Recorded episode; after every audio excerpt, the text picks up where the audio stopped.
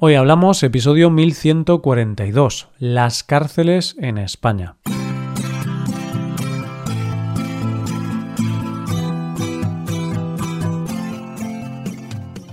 Bienvenido a Hoy Hablamos, el podcast para aprender español cada día.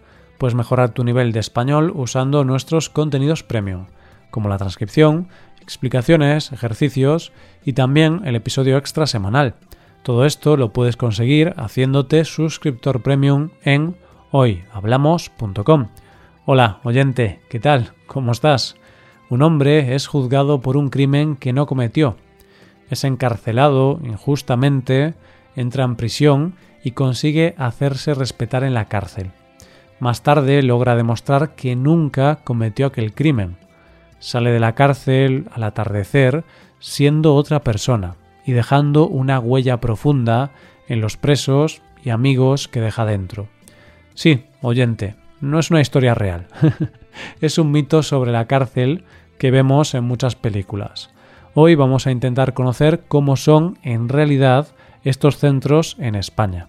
Hoy hablamos de las cárceles.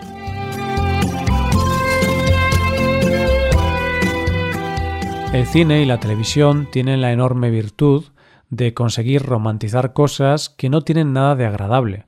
Consiguen que nos fascine la violencia, la guerra, la pobreza, la criminalidad, los vicios y excesos. Todo lo más oscuro de nuestra sociedad, pasado por el filtro del guion, de repente se vuelve mágico y nos sentimos atraídos por ello.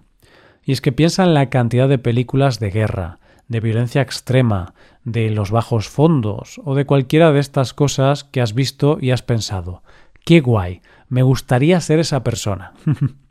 ¿Quién no ha querido ser un pistolero del oeste, formar parte del círculo de confianza del padrino, visitar los clubs nocturnos y dejarse llevar por los vicios más oscuros, ser el protagonista de una película de Tarantino o ser uno de los protagonistas de Breaking Bad? Y luego hay algo que es de lo que vamos a hablar hoy, que el cine ha tratado siempre como algo muy negativo, algo de una violencia extrema, y que no creo que nadie, salvo en contadas ocasiones, quisiera formar parte de ese universo. ¿De qué estoy hablando? De las cárceles.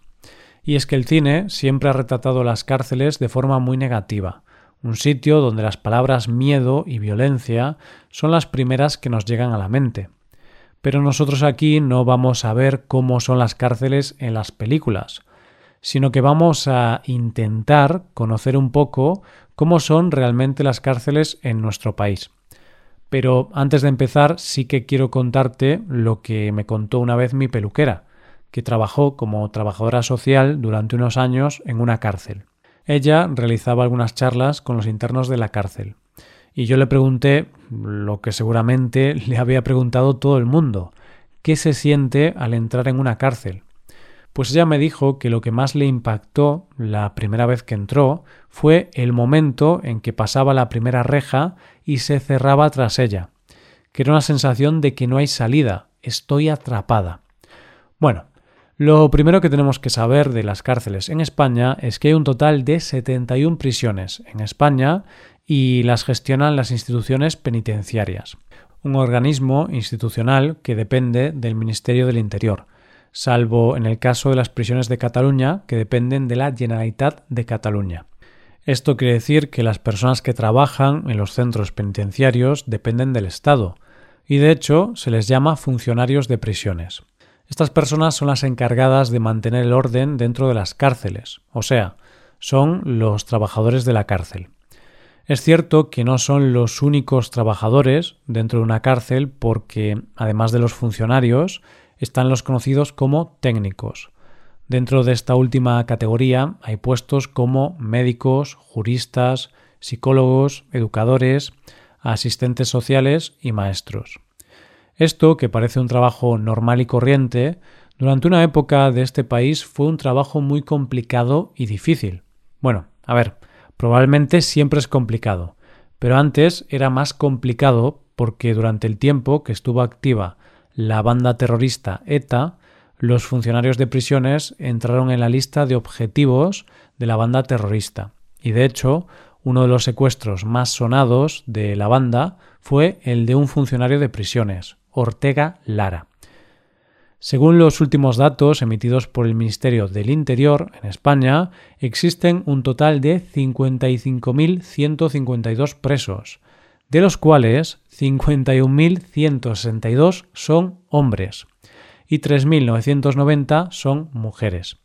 Como dato curioso, te diré que con respecto a febrero de 2020, es decir, en poco más de un año, la población se redujo en un 6%, o lo que es lo mismo, en un total de 3.749 presos y presas. Pero lo cierto es que si lo piensas es bastante lógico, porque en esta estadística hay que contar con que hubo algunos meses de confinamiento domiciliario y hay que tener en cuenta que no solo se frenaron los delitos, sino que también se frenaron los juicios. Y te diré como dato que la comunidad autónoma con mayor número de presos es Andalucía, aunque también es cierto que es la comunidad con mayor número de habitantes y de prisiones. En la mente de todos nosotros está la idea de que hay varios tipos de prisiones según hemos visto en las películas. Pero, ¿realmente son todas las cárceles diferentes en España? ¿Cuántos tipos hay? Pues lo cierto es que sí, hay muchos tipos de establecimientos penitenciarios en nuestro país, y los podríamos clasificar como los centros penitenciarios de régimen ordinario, los centros de inserción social, las unidades de madres y los servicios de gestión de penas y medidas alternativas. Los centros penitenciarios ordinarios son lo que conocemos todos como las cárceles, las de toda la vida. En estas cárceles la organización interna es mediante la división por módulos, y dentro de los módulos puede haber el módulo universitario, donde los internos realizan estudios universitarios, la enfermería, comedor o ese tipo de cosas. Todas estas cosas se encuentran en módulos separados.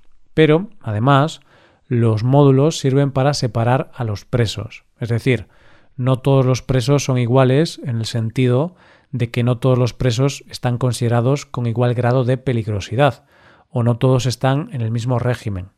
Hay, por ejemplo, módulos de presos preventivos, de aislamiento o de mujeres, aunque también existen cárceles exclusivas de mujeres. Pero luego los presos pueden estar separados según el diferente grado en que estén. Es decir, los presos pueden estar en régimen de primer grado, que son los más peligrosos, y luego los de segundo grado, que podríamos decir que son los presos comunes.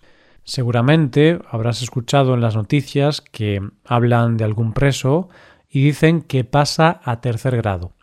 Pues bien, ese tercer grado es un régimen que tienen algunos presos de semilibertad, y para ello están los centros de inserción social o los módulos especiales en algunas cárceles. Antes de nada aclarar que este tercer grado lo que intenta es favorecer la reinserción de la persona en la sociedad, y es por ello que en estos centros les ofrecen servicios y actividades para que los presos puedan volver a su vida normal, y se llama de semilibertad porque los presos tienen que ir obligatoriamente a dormir de lunes a viernes a estos centros o a los módulos de la cárcel. Una de las situaciones más terribles que se encuentran en las cárceles son las mujeres que son madres, y es por eso que existen las unidades de madres.